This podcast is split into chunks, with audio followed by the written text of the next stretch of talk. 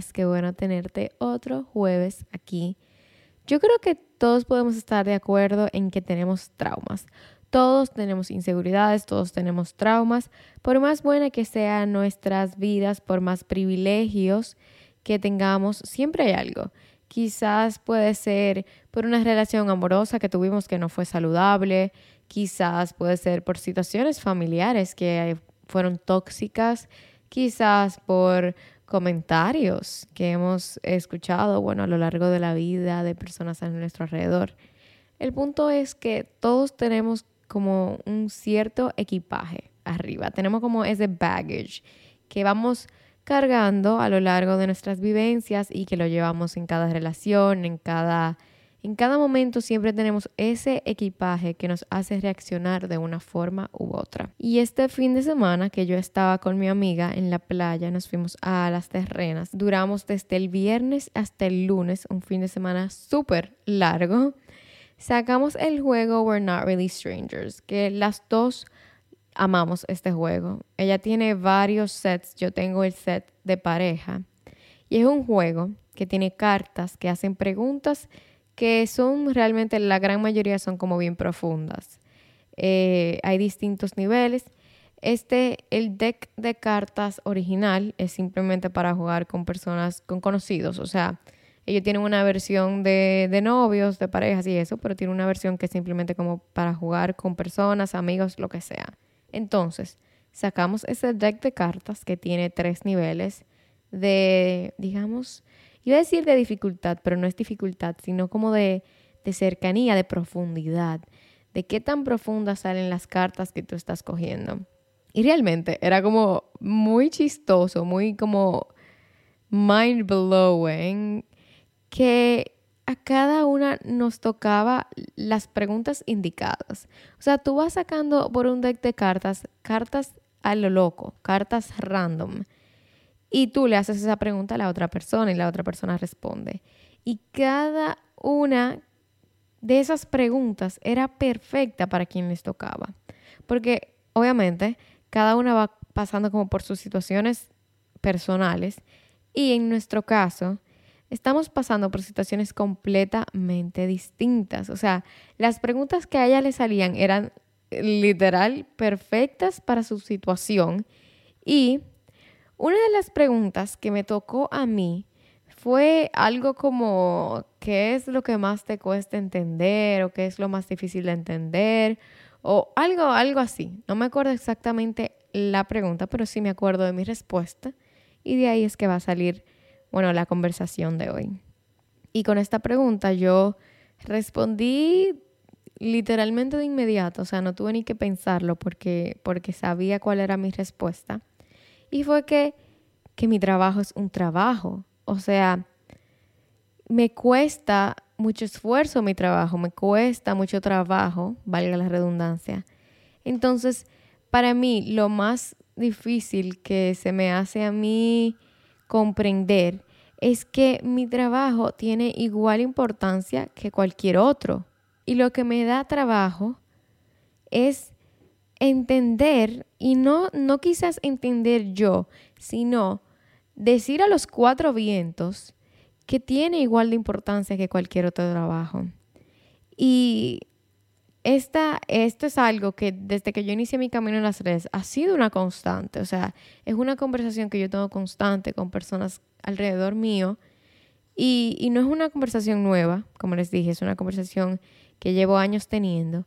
No es la primera vez que la tengo, pero esta vez como que se me quedó en la cabeza más tiempo de la cuenta. Y de regreso, en el carro, yo volví sola porque me fui directo a Santo Domingo. Entonces yo tuve dos horas y media en el carro pensando. Y yo estaba pensando en esto, en por qué yo me hago tan chiquita con mi trabajo. ¿Por qué yo vuelvo a mi trabajo algo tan diminuto? ¿Por qué yo hago como que no tiene importancia cuando me cuesta tanto esfuerzo. Que aunque yo esté un día entero en mi computadora sentada, que yo no esté de aquí para allá, de allá para acá, que haciendo cálculos matemáticos, mi trabajo es de mucha importancia. Entonces, esta conversación de, digamos, el valor de mi trabajo y de lo que yo he hecho en las redes es una que yo tengo con frecuencia con mi novio. O sea, él, él me ha dicho que yo no veo lo que yo he logrado y que yo no entiendo como la influencia que yo puedo llegar a tener en un grupito de personas, ya sean cinco personas, diez personas, lo que sea, el, la influencia que yo puedo llegar a tener en algunas personas. Y es cierto. O sea, la realidad es que yo siempre me hago muy chiquita con mi trabajo. Yo no me puedo imaginar cien mil personas. O sea, en mi cabeza, yo intento imaginarme cien mil personas y yo no puedo ni siquiera visualizarlo. Yo no sé cómo se ven cien mil. Cien mil. Yo no sé cómo se ven 15 mil, yo no sé cómo se ven 20 mil, yo no sé cómo se ven 7 mil. Y en mis plataformas yo tengo más de 200 mil personas en total en ellas. Pero cuando a mí me preguntan qué yo hago, yo creo que esa es una de las preguntas que más nerviosa me pone. O sea, yo me pongo que yo no sé qué decir. Y cuando yo estaba en la universidad, aunque ya yo estaba generando ingresos de aquí, ya yo estaba con mi camino en las redes sociales, digamos que, en, bueno, en las, poniendo raíces en, esta, en este journey en las redes sociales. Cuando yo estaba en la universidad, yo solo decía que yo era estudiante. Ay, sí, ¿qué tú haces? Yo soy estudiante de comunicación audiovisual y artes cinematográficas. Y ya. Hasta ahí llegaba la conversación. Pero ahora que ya yo me gradué, es como, ay, yo no quiero decir influencer, porque hay personas que, tienen como una mala connotación de, del término influencer. Quizá a veces lo toman como una, un trabajo muy banal, como algo súper por arribita. Pero para mí, ser influencer es algo literalmente mágico. Tener la habilidad de comunicar de una forma que tú logres influenciar en una persona, eso es literalmente magia. Eso es una forma de persuasión increíble. Pero entonces, volviendo. Entonces, decir que trabajo en redes a veces como por arribita, entonces me dicen, pero, pero ¿qué? Y tengo que ponerme a explicar más todavía. O sea, yo lo que quiero es matar esa pregunta rápido. Entonces, si yo digo, ah, yo trabajo en redes. Ah, pero ¿qué tú haces en las redes? Entonces, no, se fue esa respuesta también. Yo puedo decir, ah, yo soy comunicadora audiovisual, pero yo no trabajo en, en, en, el área como tradicional de mi trabajo, en la forma tradicional. Yo no estoy en televisión, yo no estoy en cine, no estoy en, periódicos, no estoy en radio de, de, forma tal como lo tradicional. Entonces como que siento que no puedo decir que yo trabajo en, eso, aunque sí lo que hago es una forma de comunicación, no es la tradicional. Entonces, en conclusión, yo me quedo varios segundos en silencio y luego digo, em, bueno, yo soy creadora de contenido. y espero que la persona entienda lo que estoy diciendo o que no, no entienda y no me pregunte. Y lo que menos entiendo de esto es que yo no estoy avergonzada de mi trabajo. Yo creo que hay pocas personas en el mundo que aman tanto su trabajo como yo. O sea, yo amo que mi trabajo me permite ser creativa. Yo amo que todos los días yo puedo hacer algo distinto. O sea, hoy yo estoy grabando un podcast, mañana yo tengo que grabar un video de YouTube y pasado yo tengo que hacer unas fotos. Cada día yo puedo hacer algo distinto. Amo tener una vía de comunicación directa con ustedes, poder analizar un tema con ustedes, poder aprender algo por usted, con ustedes, poder darles algo de valor que yo entienda que tenga valor a ustedes. Yo amo ir a eventos, amo ponerme una ropa súper extra y hacer fotos o ir a un evento con esas ropas súper extra. Entonces, ¿por qué cuando yo sé que yo he hecho muchas cosas buenas con mi trabajo y también amo mi trabajo, ¿por qué yo me hago chiquita? Y, y en mi caso, este sentimiento de que mi trabajo quizá que no tiene validez o que no es tan importante, nace de los comentarios que yo recibí en un inicio de, esta travesía. Porque ya cuando tú, digamos, entre comillas, lo logras, cuando ya tú estás ganando dinero, cuando ya te ven trabajando con, marcas, cuando ya te ven con mucha más exposición, nadie te dice nada. Ahí todo el mundo, ay, qué chulo, ay, qué bueno lo que has logrado, ay, qué, qué increíble, ay, te admiramos. Pero en un principio, cuando tú no tienes nadie viendo tus videos, porque todo el mundo empieza así, O sea, si tú vas a empezar en las redes y tú me ves a mí y aunque yo no, obviamente yo no soy de que la, la creadora de contenido más wow del mundo, no. Pero si tú me ves a mí y tú dices, ay, yo quisiera tener lo que esta persona tiene, acuérdate que yo empecé igual. O sea, todo el que empieza en las redes, a menos que no venga ya de un, de un background que sea famoso por televisión o que sea reconocido por otra cosa, empieza de la misma manera. Empieza sin seguidores, empieza con 100 personas viendo tu reel, empieza después con 200, después se convierte en 1000, luego se convierte en 5000, luego se convierte en 10000 y así sucesivamente. Pero en un principio, cuando yo tenía menos de 1000 suscriptores en mi canal de YouTube, yo recibía muchos comentarios de mis familiares de que esto no era un trabajo, de que esto es simplemente como un pasatiempo, de que estudiar comunicación era un mal gasto. O sea, yo literalmente recibí comentarios diciéndome que estudiar comunicación era una pérdida de tiempo, de que cuando era que yo iba a empezar a trabajar de verdad, cuando era que me iba a buscar un trabajo, porque yo creo que una de las mejores decisiones que yo tomé en mi vida fue empezar cuando yo empecé. Yo siempre digo que si, si yo pudiera devolver el tiempo hubiese empezado antes, pero eso es imposible. O sea, ya empezamos el, el momento que empezamos. Y siempre dije eso estando en la universidad, que me hubiese gustado empezar antes, pero lo veo desde ahora y digo qué bueno que empecé cuando empecé, porque si yo hubiese empezado luego de terminar la universidad, no era como que yo iba a tener el apoyo de mis padres de mantenerme económicamente, a lo que yo empezaba y podía coger como el hilo. Porque sí, la realidad es que en un principio las redes no te dejan nada de dinero. O sea, las redes tú no recibes ni un peso hasta que te va bien. Y ya cuando tú crees una comunidad, cuando ya empiezan los videos a irle bien, ahí es que tú empiezas a ganar dinero. Y es un trabajo que es sumamente inestable. Pero no estamos hablando de, la economía en las redes sociales, de eso podemos hablar en un tema. El punto es que yo recibía muchísimos comentarios de hablando de forma despectiva de esto que yo estaba iniciando. O sea, yo estoy iniciando y ya yo estoy recibiendo comentarios que invalidan mi trabajo. En ese momento no eran mi trabajo, pero invalidaban esto que yo estaba construyendo. Y la verdad es que yo tampoco puedo juzgar estos comentarios que venían de una generación que no creció con redes sociales, que quizás no entendían lo que yo podía ver desde un principio, ellos no lo veían, las posibilidades que yo veía justo cuando yo empezaba, de lo que yo sabía que yo podía convertir esto, ellos no lo veían, porque ellos no estaban familiarizados con esto. Ellos no veían youtubers como yo veía todos los días después del colegio. Ellos no veían las oportunidades que te podían traer. Lo que yo sabía que yo podía convertir, ellos no lo sabían, no, no, no lo podían ver, no podían ver la magnitud que esto podía llevar. Pero igual, podían reservárselo. O sea, sabemos que la generación anterior le encanta resaltar lo negativo y lo que no entienden, bueno, pues negativo también, porque si yo no entiendo, eh, está mal.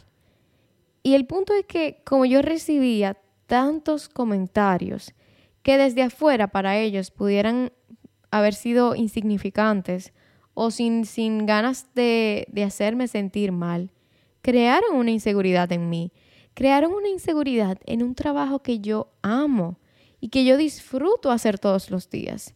Entonces, desde entonces, me he dicho yo que mi trabajo no es importante, que mi trabajo no, no quizás no me digo que no es, que es cero importancia, no, pero que no es tan importante que 200 mil personas me sigan a través de las, bueno, de las plataformas, que si TikTok, que si Instagram, eso no es la gran cosa.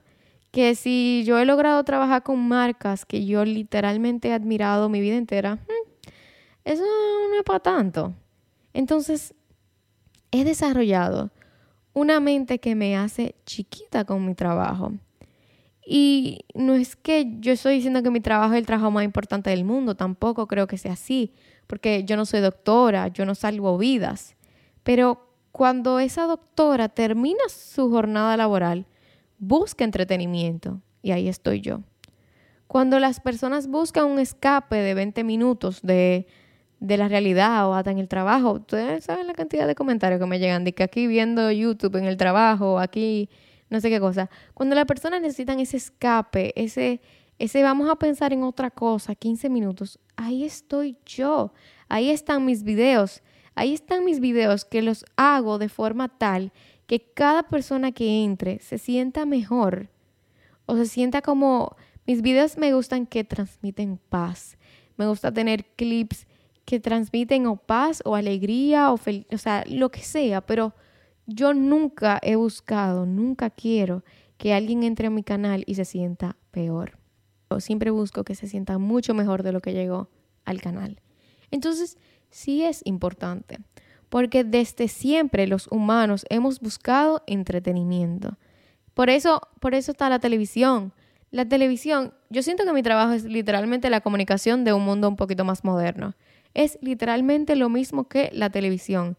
Es que cada profesional, cada persona, cuando termina su jornada laboral, cuando termina de hacer cosas, ya sea trabajo, ya sea estudios, lo que sea, busca entretenimiento, busca relajarse, busca liberar la mente. Entonces, si nadie hace ese trabajo de entretenimiento, ¿cómo, cómo lo van a tener? ¿Cómo lo van a tener? Obviamente hay distintas formas, se puede leer el libro, lo que sea, pero el entretenimiento audiovisual es muy importante para tener un balance en la vida de, de cada persona.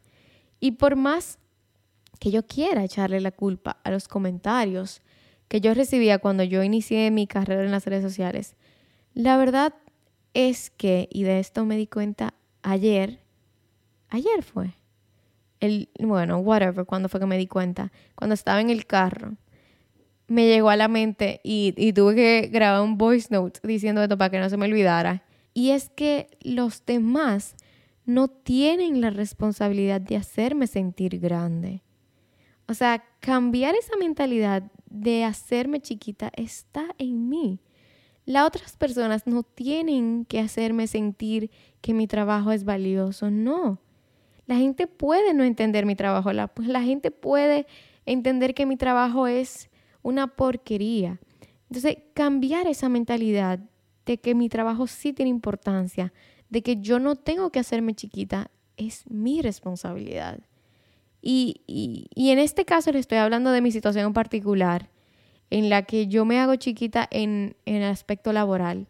Pero esta no es la única situación en la que vemos esto, en la que vemos cómo alguien se hace chiquito, sino que está muy presente en las relaciones.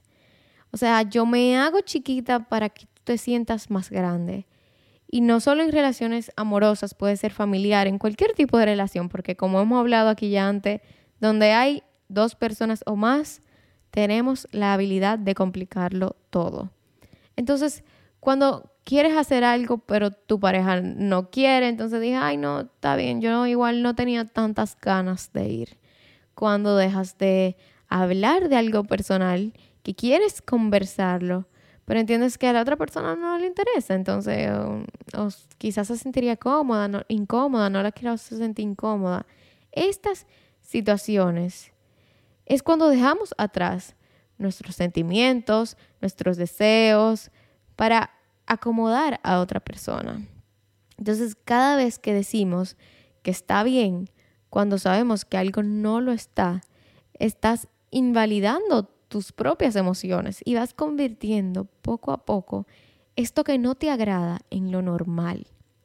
Y obviamente yo sé que en, las relaciones hay sacrificios que se hacen. O sea, yo no quiero ver esta película, pero nada, tú la quieres ver, nada, ponla, ni modo. Y, y eso está completamente bien, pero no siempre. O sea, en las relaciones hay sacrificio, pero la relación en total no debe ser un sacrificio. Tú no puedes sacrificar tus sueños, tus gustos, tus pensamientos, tu respeto por la otra persona. O sea, imagínense, si ustedes son una persona que, como yo, miden 5'1, sí, soy muy pequeña, y cada vez que tú aceptas una situación que no deseas, cada vez que tú te olvidas de tus deseos, cada vez que tú ignoras algún comentario que realmente te hace daño, pero que nada, lo, lo dejas pasar, tú te reduces una pulgada. O sea, querías tener una conversación con tu pareja sobre el futuro de la relación. Pero esa persona no quiere y dice, ay, no. Y tú le dices nada, ok, no hay problema. Una pulgada menos. Tú aceptas que te diga que tu trabajo no tiene importancia y tú te querías defender, pero no lo hiciste. Una pulgada menos. Te dejas de poner la ropa que tú quieres porque a esa persona no le agrada. Otra pulgada menos. Antes de que tú te des cuenta, tú vas a estar tan, tan, tan pequeña que vas a dejar de existir. Y así es que pasa en la realidad. Pero obviamente no te encoges físicamente, sino que lo que se vuelve cada vez más pequeño es tu personalidad, tu individualidad, tu amor propio, tu confianza, tú, tú, literalmente tu esencia, lo que tú eres, sin darte cuenta, se va poniendo cada vez más pequeño. Y dejas de estudiar la carrera que tú querías porque nada, tu novio te dijo que comunicación no sirve, que mejor estudies medicina. Dejas de hacer la boda de tus sueños porque él te dice que no, que para qué tú vas a gastar ese dinero, que mejor te lo ahorras, aunque era tu sueño de la vida entera. Eres madre antes de lo que tú querías, antes de que lo tuvieras planeado, porque él te dijo, ay, no, mejor quédate en casa y yo voy a trabajar para la familia eh, y vamos a empezar la familia ya, que quiero hijos ya. Entonces te conviertes en madre antes de lo que querías. Tú dejas de salir con tu amiga a cenar porque tu esposo no quiere que tú salgas sin él y que tú tienes que estar ahí preparándole la cena.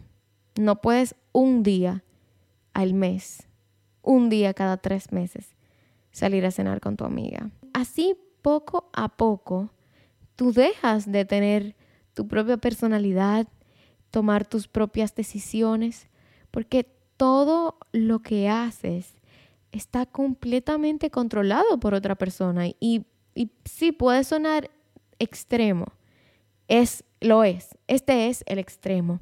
Pero es que es tan fácil llegar a esto cuando todo está bien, entre comillas, y cuando no haces nada para no incomodar a la otra persona. Porque, come on, we're humans, somos humanos. O sea, hay cosas que yo hago que van a incomodar a otras personas.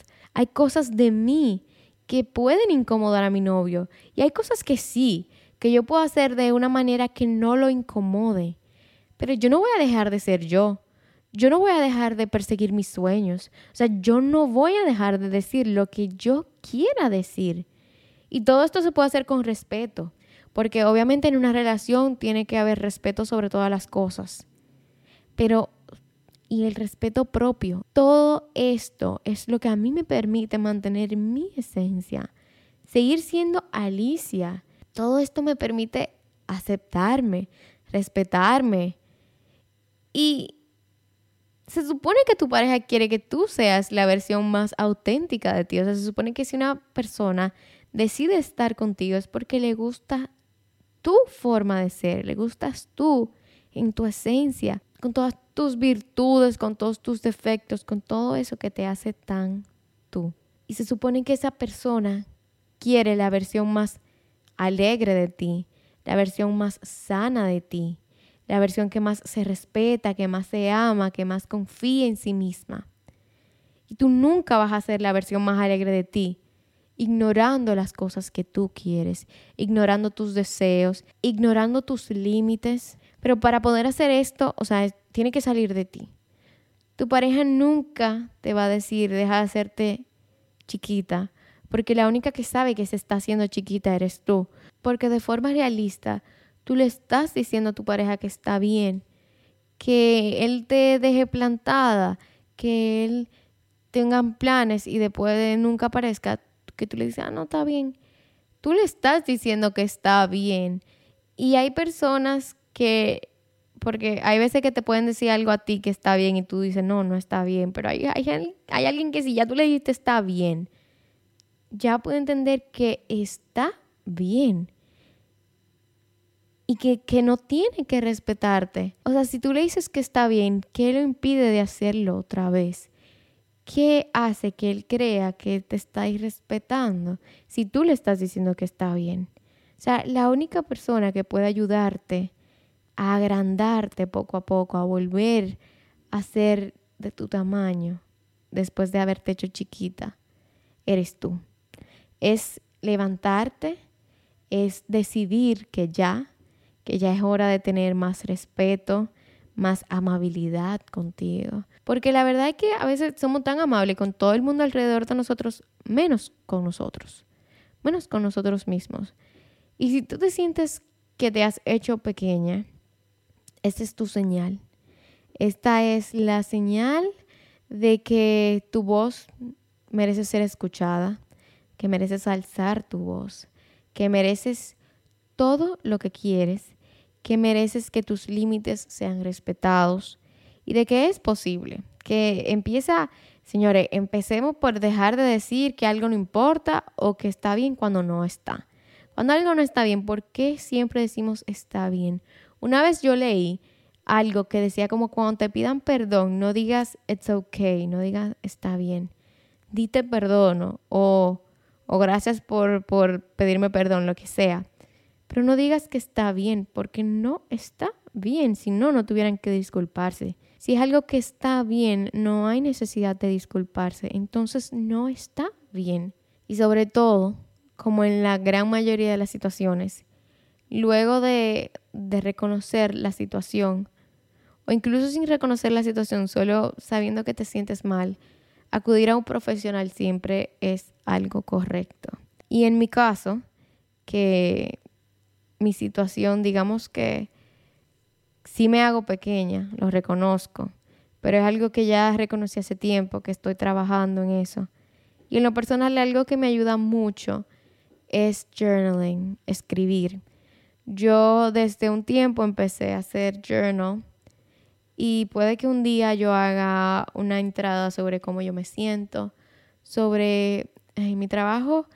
Tiene muchas, muchas vertientes que me hacen, por ejemplo, a mí sentirme muy nerviosa. Como una persona súper tímida, que yo soy, hay muchas veces que yo busco salir de mi zona de confort en mi trabajo.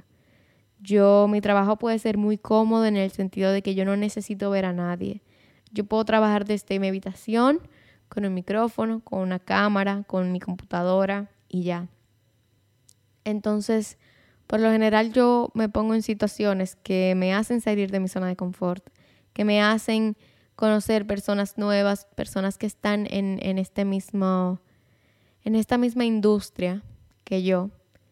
Entonces yo hago cartas sobre cómo me siento.